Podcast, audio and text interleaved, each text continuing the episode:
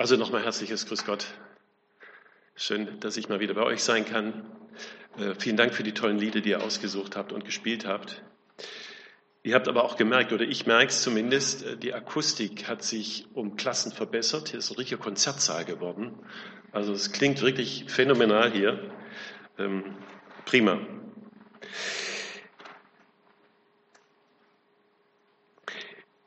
Ich habe euch ja diesen relativ komplexen oder ja, langen Predigtext heute mitgebracht. Ihr habt ihn gerade gehört von Nicole, Römer 8, 31 bis 39, die Verse. Ähm, und habe euch gleich mal zu Anfang so ein Bild mitgebracht, mit dem ihr wahrscheinlich erstmal gar nichts anfangen könnt. Wir werden nachher übrigens den Text nochmal so Vers für Vers durchgehen und ihr werdet ihn auch eingeblendet sehen. Ähm, könnt ihr euch vorstellen, wessen Auto das ist? Nicht meins, nein. Das ist das Auto des Bundeskanzlers. Unseres Bundeskanzlers. Ein ganz schlichter Mercedes 680. Ähm, es ist natürlich ein gepanzertes Fahrzeug. Ähm, es gibt da bei diesen Sicherheitsfahrzeugen, die gepanzert sind, so verschiedene Sicherheitsstufen, Sicherheitsklassen. Sicherheitsklasse 1 oder Schutzklasse 1 heißt, dass so ein Fahrzeug gepanzert ist, dass weder Gewehr noch Pistolenschüsse Insassen, den Insassen was anhaben können. Dieses Auto des Bundeskanzlers hat die Schutzklasse 10.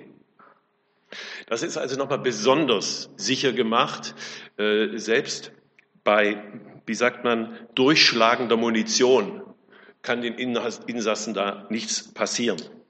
Ähm, selbst Sprengladungen können den Insassen nichts anhaben. So stark ist dieses Auto gepanzert. Dieses Auto, man höre und staune, kann sogar Brände selbst löschen, also kleinere Brände selbst löschen. Es hat natürlich schussfeste Reifen und selbst bei einem Giftgasangriff sind die Insassen geschützt, denn da wird Frischluft ins Innere hinein geblasen, sodass da nichts passieren kann. Also dieses Auto steht für pure Sicherheit. Kein Angriff, kein Beschuss, kein Sprengstoffanschlag, kein Giftstoffanschlag kann den Insassen etwas anhaben. Und mein Predigtthema heute Morgen ist, gegründet auf den Text, den wir gerade gehört haben, absolute Sicherheit. Und unser Predigtext, der wird das nachher nochmal aufzeigen. Ich werde auf dieses Bild nachher nochmal ein gehen, schaut euch das mal so ein bisschen auch an, lasst euch mal inspirieren, was das, was das wohl sagen könnte. Unser Predigtext macht hier so etwas deutlich, wie gepanzert, wie absolut sicher unsere Rettung in Jesus Christus ist. Das ist die Absicht des Textes. Und Paulus zählt jetzt auf, was uns alles, was uns Christen alles nichts anhaben kann. Es geht um die pure Sicherheit. Und ich glaube, dass ein solcher Text uns in Zeiten wie diesen gut tut. Denn wir leben in unsicheren Zeiten.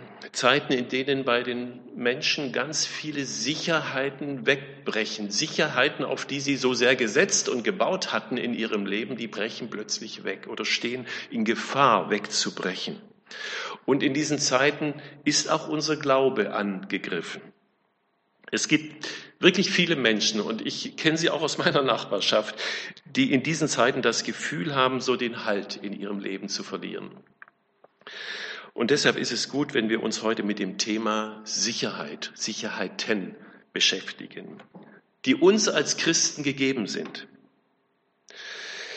Und dieser Abschnitt ist ein besonderer, weil er dieses großartige Kapitel 8 des Römerbriefes. Ich sage, das ist das zentrale Kapitel des ganzen Neuen Testamentes, ähm, dass es dieses Kapitel abschließt. Und in diesem Text wird die Sicherheit der Gläubigen sozusagen gefeiert wie in keinem anderen Kapitel der Bibel. Also wer Unsicherheit hat bezüglich seines Heils, der lese diesen Text oder meditiere diese Texte hier in Römer 8. Und unser Abschnitt beginnt mit einer rhetorischen Frage. Ich nehme jetzt mal den, den Text hier so im ersten Abschnitt, den äh, wir gerade gehört haben von Nicole vorgelesen. Unser Abschnitt beginnt mit dieser rhetorischen Frage, was sollen wir nun hierzu sagen? Ja, was sollen wir denn wozu sagen, ist die Frage. Und die Antwort liegt in den Versen vorher, in diesem Kapitel 8, der sehr lang ist, können wir natürlich jetzt nicht alles lesen. Schon im ersten Vers dieses äh, achten Kapitels, da schlägt der Paulus so ein paar Pflöcke ein, äh, die klar machen, Gott hat sich für uns entschieden. Er hat Jesus geschickt und hat Jesus, der ein Leben ohne Sünde gelebt hat, ans Kreuz gehen lassen. Jesus stirbt am Kreuz, macht für uns den Weg frei zu Gott.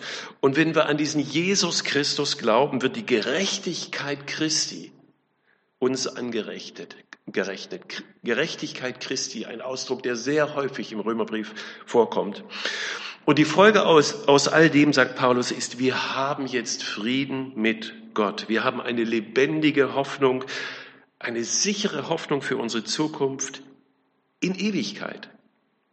Wir sind befreit von der Macht der Sünde, wir sind befreit von der Macht des Todes und keine, keine andere Macht kann mehr über uns herrschen. Es gibt keine Verdammnis für die, die in Christus sind. Das ist der erste Vers dieses achten Kapitels. Und wisst ihr, das klingt ja für unsere Ohren so ah, irgendwie vertraut. Das ist alles so selbstverständlich.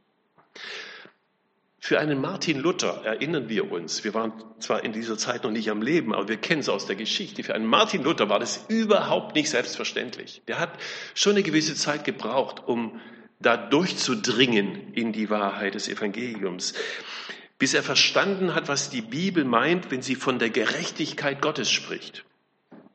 Er hat erst beim Studium des Römerbriefes erkannt, und da hatte er so ein Schlüsselerlebnis, wo es Klick gemacht hat, was Gerechtigkeit Gottes heißt. Und deshalb wurde der Römerbrief für Martin Luther hm, zu einem, wie sagt er, Pforte ins Paradies. Das sagt äh, Luther über den Römerbrief. Also das Gottesbild zur Zeit Martin Luthers, das war ein ziemlich beklemmendes Gottesbild. Ich gehe jetzt mal nochmal auf dieses eine Leiterbild hier zurück. Ähm,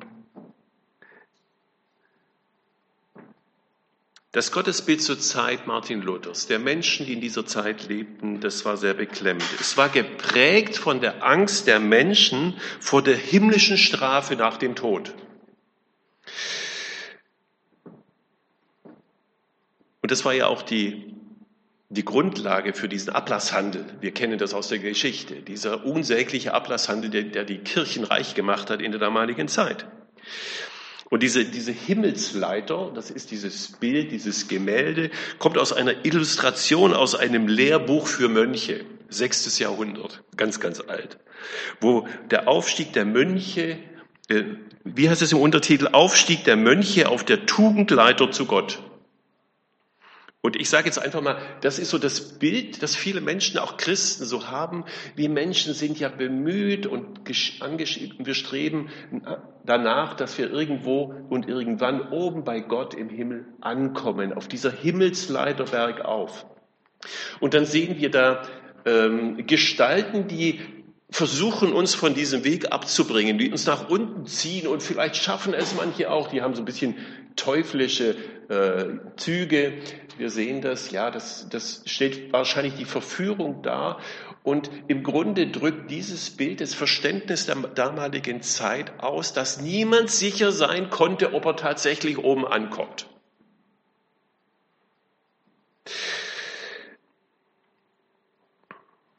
Und Martin Luther fürchtete sich vor Gott als den unerbittlichen Weltenrichter. Luther hatte Angst vor der Gerechtigkeit Gottes, von der der Römerbrief, wie gesagt, sehr, sehr oft spricht, weil er diese Gerechtigkeit Gottes als eine strafende Gerechtigkeit verstand, die dem Menschen nach seinen Taten vergilt. Und Luthers Ringen um die Frage nach dem gnädigen Gott, wie kriege ich einen gnädigen Gott? Das war ja sein Ringen. Das hat ihn umgetrieben. Wie kriege ich einen Gott, dem ich recht bin? Das brachte ihn ja fast zur Verzweiflung. Er drohte an dieser Frage innerlich zu zerbrechen. Und jetzt liest er da im Römerbrief, der Gerechte wird aus Glauben leben. Wer glaubt, ist gerecht. Wer glaubt, ist richtig vor Gott. Und dann wird ihm klar, dass mit der Gerechtigkeit Gottes ein göttliches Geschenk gemeint ist, das dem Glauben, Glaubenden geschenkt wird, also umsonst ist, dass dem Glaubenden wie ein Festkleid sozusagen übergeben wird oder angezogen wird, das ihn dann rettet. Und diese Rettung ist bedingungslos und sie ist vollkommen sicher. Aber ich möchte an dieser Stelle schon noch einmal nachhaken. Sind wir uns wirklich dessen ganz sicher? Die Christen müssten erlöster aussehen, wenn ich an ihren Erlöser glauben sollte. Wisst ihr, wer das gesagt hat? Friedrich Nietzsche. Das war nun wirklich kein Christenfreund, aber der hat es so ein bisschen daran festgemacht, hat gesagt, also die Christen, wenn die wirklich ein, erlöst wären, dann müssten sie auch erlöster ausschauen. Und dann würde ich auch an ihren Gott glauben. Würde er nicht machen, nein, das weiß ich. Aber er hat das so gesagt. Aber ich frage, ist da nicht so ein, nicht nur ein Funken Wahrheit drin, sondern ein ziemlich harter Kern an Wahrheit auch drin, was er da moniert? Geht es uns nicht manchmal auch so, dass wir so den Eindruck haben, es ist bei Christen oft so, so wenig zu spüren von dieser fröhlichen Freiheit eines Christenmenschen, so wie es der Martin Luther ja manchmal formuliert hat. Eines Christen, der sich seines Heils ganz sicher ist. Und vielleicht vermisse ich diese Gewissheit oder diese Fröhlichkeit, diese Freiheit auch bei mir selbst. Ich frage mich schon, wieso erwecken Christen oft den Eindruck, als würde ihnen ihr Glaube so eine große Mühe machen. Und ich denke, ein Grund ist, dass viele Christen glauben, in ihrem Leben den Ansprüchen Gottes nicht gerecht zu werden. Wo wir uns vielleicht sagen, ja, okay, bis zu meiner Bekehrung, da bin ich ganz sicher, da hat Gott mir alle meine Sünden vergeben, ich habe sie ihm ans Kreuz gebracht und er hat sie im tiefsten Meer versenkt und ich weiß, sie sind weg. Jetzt aber, von dem Zeitpunkt meiner Bekehrung an, stellt Gott aber besondere Anforderungen an mich. Also jetzt stehe ich schon unter besonderer Beobachtung. Und dann habe ich Zweifel, ob ich diesen Anforderungen Gottes genügen kann. Immer meint man irgendwie zu wenig zu beten, zu wenig zu glauben, zu wenig in der Bibel zu lesen, zu wenig Zeugnis zu geben und so weiter und so fort. Natürlich hat man als bekehrter Mensch ein anderes Leben. Natürlich führe ich ein anderes Leben. Aber es kann dazu führen, dass ich dieses ständige Gefühl habe, den Anforderungen Gottes nicht zu genügen. Und wenn ich mit dieser Bürde durchs Leben laufe, dann kann es eine ganz schön schwere Last sein, die auch andere Menschen wahrnehmen an uns. Und so gibt es nun keine Verdammnis mehr, sagt unser äh, erster Vers im achten Kapitel. So gibt es nun keine Verdammnis für die, die in Christus sind. Punkt. Da steht nicht, ähm, die Wahrscheinlichkeit verdammt zu werden ist deutlich geringer, wenn man Christ ist. Nein, da steht keine Verdammnis absolut. Und dann ist der Paulus in unserem heutigen Text mit einer, ich sag mal, begeisterten Sprachlosigkeit da unterwegs. Was sollen wir nun hierzu sagen, sagt er. Das ist so, als wenn man an Weihnachten ein Geschenk auspackt und man kann es nicht glauben. Es ist, es ist unglaublich, es ist unfassbar, es ist überraschend. Und es bleibt einem die Spucke weg und am Ende kann man nur noch sagen, pff, was soll ich jetzt hierzu sagen? Wunderbar. Und so müssen wir diese Frage verstehen. Was sollen wir nun hierzu sagen? Er hat vorher dieses ganze Geschenk ausgepackt im Römerbrief. Und jetzt geht Paulus auf das ein, was unsere Sicherheit ausmacht. Und wenn man diese Verse so auf den Punkt bringt, wird deutlich, unsere Rettung ist, hey, safe. Sie ist absolut sicher. Unser Heil ist sicher. Wir haben einen festen Halt in unserem Leben in Jesus Christus. Und wir dürfen diese Sicherheit genießen. Vers 31. Denn, fragt Paulus jetzt nach, wenn Gott für uns ist, wer kann gegen uns sein? der doch seinen eigenen Sohn nicht verschont hat, sondern hat ihn für uns, für uns alle dahingegeben. Gott ist für uns. Gott ist mitten unter uns, er ist über uns, aber er ist vor allen Dingen für uns.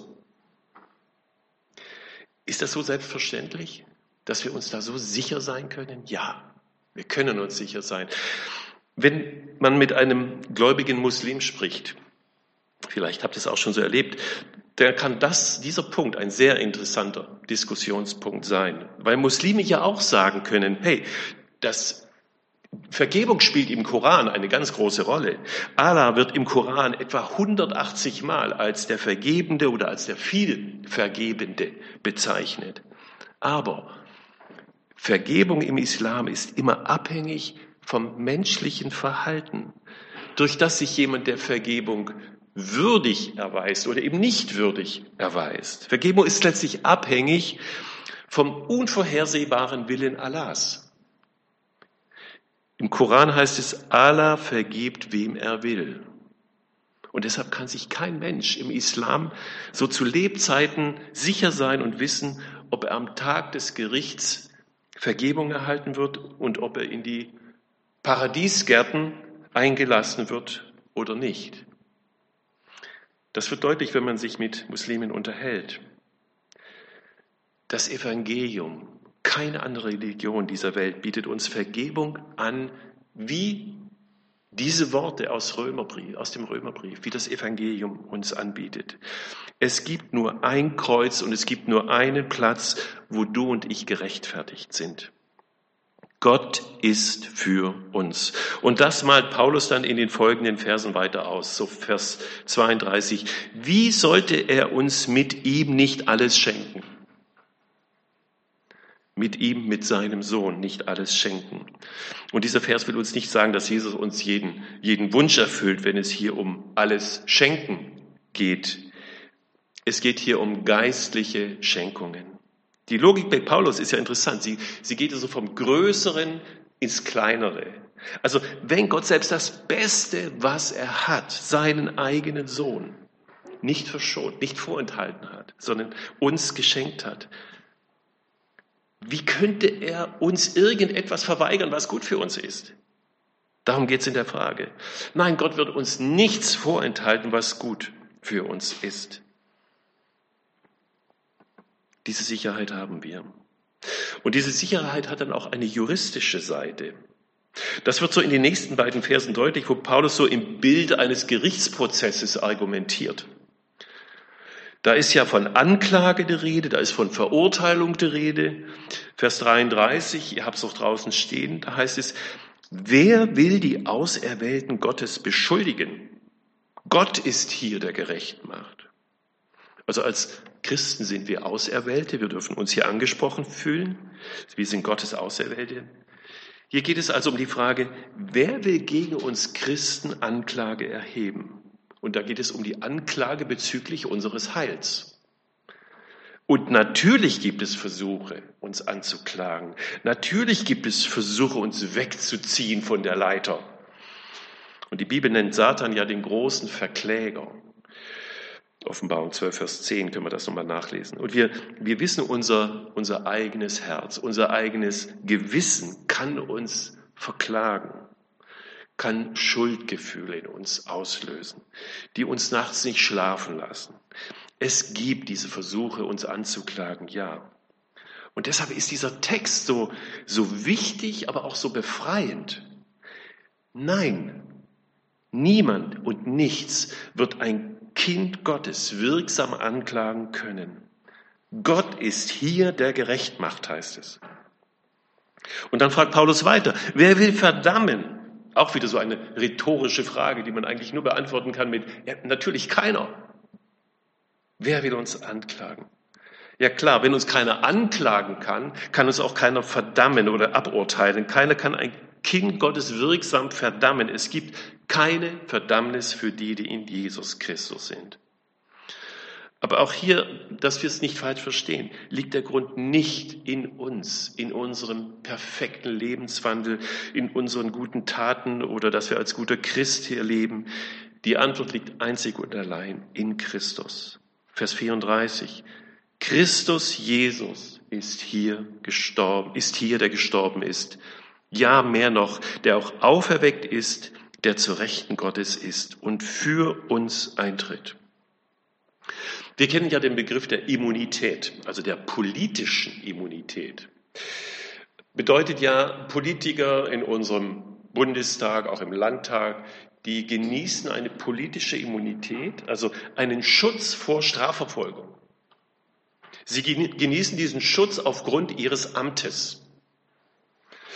Das ist natürlich jetzt kein Freifahrtschein für sie, Straftaten zu begehen, aber es soll einen Politiker vor politisch motivierter Strafverfolgung schützen. Und wisst ihr was? Als, als Kind Gottes genießt du einen noch viel umfassenderen Schutz, eine viel umfassendere Immunität, eine erlösungsbedingte Immunität aufgrund Gottes Rechtfertigung. Du genießt einen Schutz vor einer wirksamen Anklage. Und niemand kann dich verurteilen. Verdammen heißt es hier bei Luther. Niemand kann dich verurteilen. Pure Sicherheit.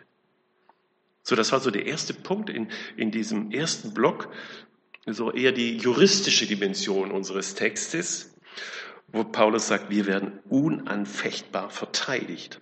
So, aber jetzt im, im nächsten Abschnitt, das sind so die Verse 35 bis 39, da wird noch so eine andere Dimension, eine eher persönliche Dimension angesprochen. Man kann diese, diese Zeilen überschreiben mit Wir sind unendlich geliebt. Wer will uns scheiden von der Liebe Christi? Und wisst ihr, beim, beim Scheiden geht es ja um die Trennung einer, einer Liebesbeziehung. Das gleiche Wort, das hier für Scheiden verwendet wird, wird auch im 1. Korinther 7 verwendet, wo es um Ehescheidung geht. Es geht um die Trennung einer Liebesbeziehung. Und Paulus fragt hier, was kann passieren, was, was könnte uns in einen Zustand versetzen, dass wir, dass Christus uns nicht mehr liebt? Und was mich an dieser Frage begeistert, ist erstmal, dass vorausgesetzt wird, in dieser Frage schon, dass, dass wir Geliebte sind. Und Paulus spricht ja die Römer gleich in der Eröffnung des Römerbriefes mit Geliebte an. Das ist selbstverständlich. Die Frage ist nur, wie sicher? Wie sicher ist diese Liebe? Das ist die Frage, die Paulus hier stellt. Und Paulus beantwortet diese, beantwortet diese Frage so, indem er einige Optionen nennt was möglicherweise mit uns oder in uns passieren könnte, dass wir nicht mehr von Gott geliebt sind.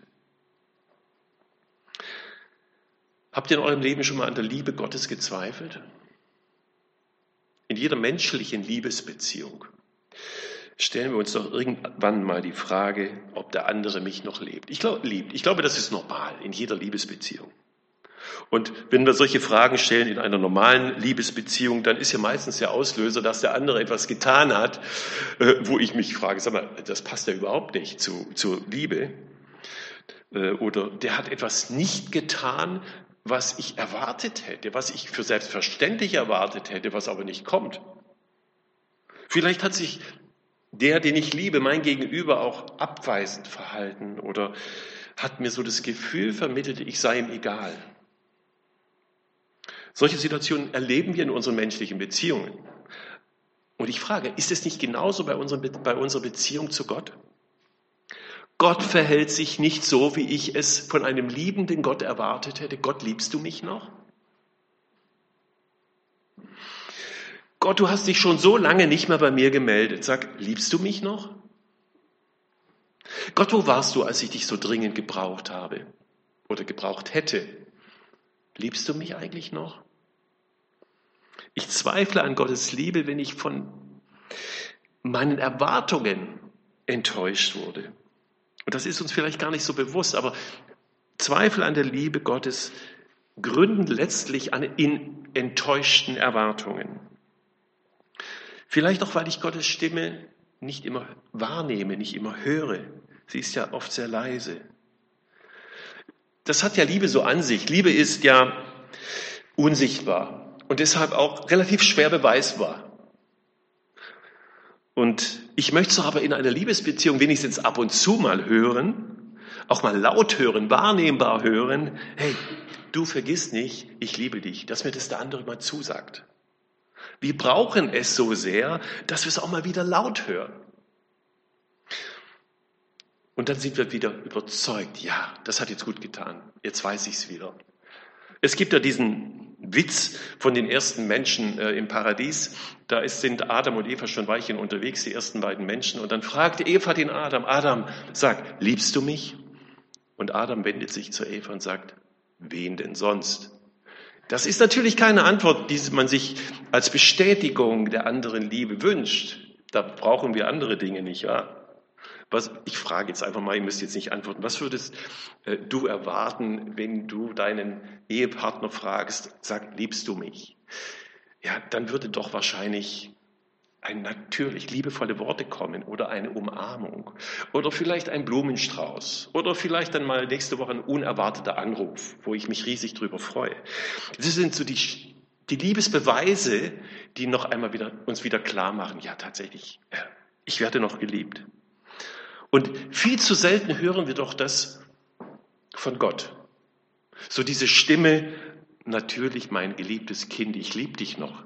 Vergiss das nicht. Wir hören das so selten, oder? Ich denke, es liegt vielleicht auch daran, dass Gott oft sehr leise spricht. Vielleicht in Gedanken, die einem so aufkommen, vielleicht in Bibelworten, vielleicht auch in Predigten oder auch durch andere Menschen. Aber ich glaube, Gott spricht immer sehr leise. Wir können seine Stimme oft sehr leicht überhören. Ich glaube, Gott steht manchmal direkt neben mir in meiner Suche und meinen Fragen und meinen Zweifeln und sagt, hey, ich liebe dich. Aber ich habe irgendwie so einen Kopfhörer auf, so, so ein In-Ear-Kopfhörer. Da, da höre ich alles andere, aber nicht seine Stimme. Da ist so vieles laut um mich herum und in mir drin, dass ich es nicht höre. Und ich glaube, es lohnt sich einfach da auch, die Ohren zu spitzen, die Augen aufzumachen, auch mal in die Stille zu gehen, um das wahrzunehmen.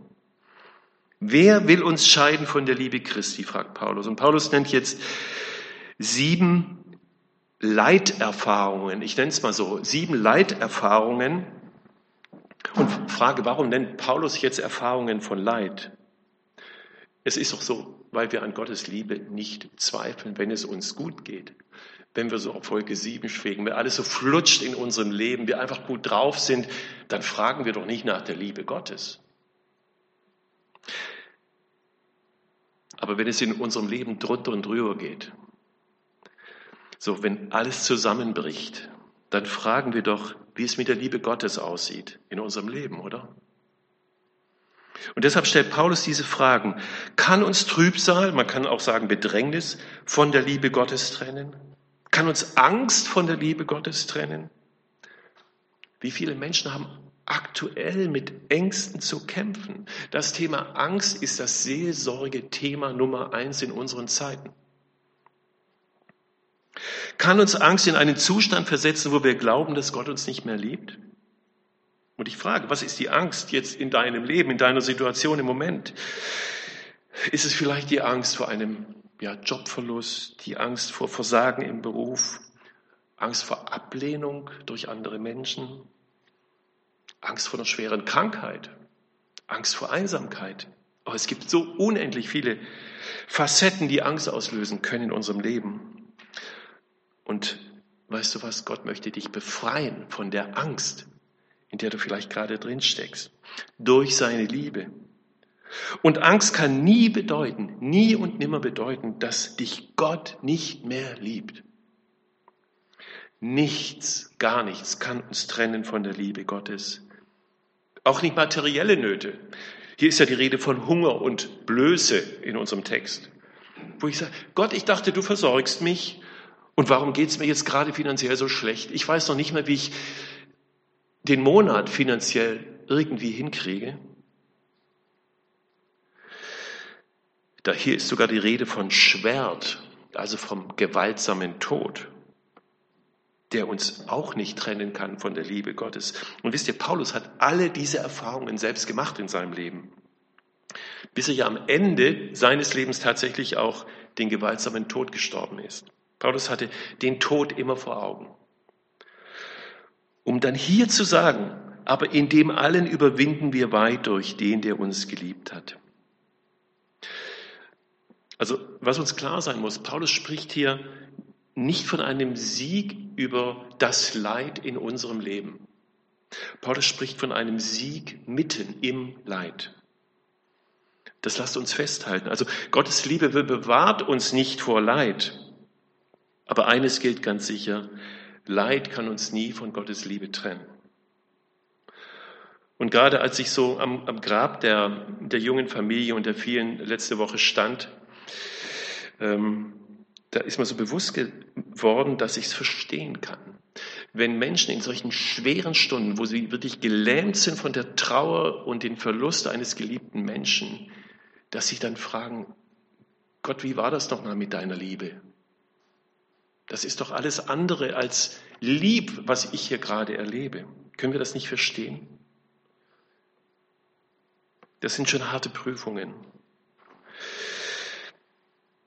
Und deswegen ist es so gut und wichtig, dass wir dann solche Verse haben, wo wir uns vergewissern können vom Wort Gottes her.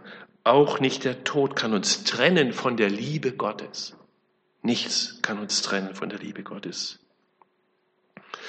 Wir haben ja so dieses, dieses Bild sehr oft vor Augen, denke ich. Nach dem Motto, geht es mir gut, ist die Liebe Gottes groß. Geht es mir schlecht, ist die Liebe Gottes gering. Und dieser Text korrigiert dieses möglicherweise falsche Bild in unserem Kopf. Gottes Liebe zu dir ist keine Variable, äh, die sich so parallel zur Lebenssituation so auf und ab bewegt. Nein, sie ist eine Konstante, intensiv hoch, konstant, immer gleich.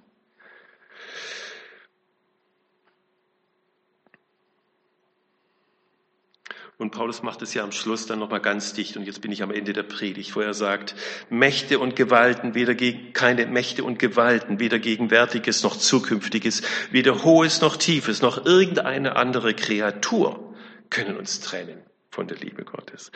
Also wir finden in diesem Abschnitt keine Lücke. Der Paulus möchte es wirklich wasserdicht machen. Nichts, aber gar nichts kann uns trennen von der Liebe Gottes. Und ich möchte einfach uns heute Morgen so ermuntern, diese diese Verse, diesen Text jetzt nicht so als ein theologisches Konzept anzusehen und zu begreifen, sondern lasst uns das einfach so, so annehmen und auch so aufnehmen und auch so ergreifen, wie, es da steht. Und ich habe zum Schluss diesen letzten Vers noch einmal mit, mit so einigen Pünktchen versehen. Ich bin überzeugt, dass kein oder keine, Punkt, Punkt, Punkt, mich trennen kann von der Liebe Gottes. Und jetzt fordere ich dich auf oder ermuntere dich einzusetzen, was dir gerade jetzt hier einfällt, wo du sagst, ja, hm, da bin ich gerade so ein bisschen am, am Fragen nach der Liebe Gottes in meinem Leben. Was könnte da drin stehen? Vielleicht Versagen im Beruf, Krankheit, Ablehnung, Einsamkeit. Es gibt so vieles, was, was da eingesetzt werden kann. Mach es einfach in Gedanken für dich selbst, jetzt hier das hier so einzusetzen. Und ich möchte uns alle und ja, ermutigen, in der Sicherheit, die wir in Christus haben, zur Ruhe zu kommen und dann darin auch wirklich zu ruhen. Amen.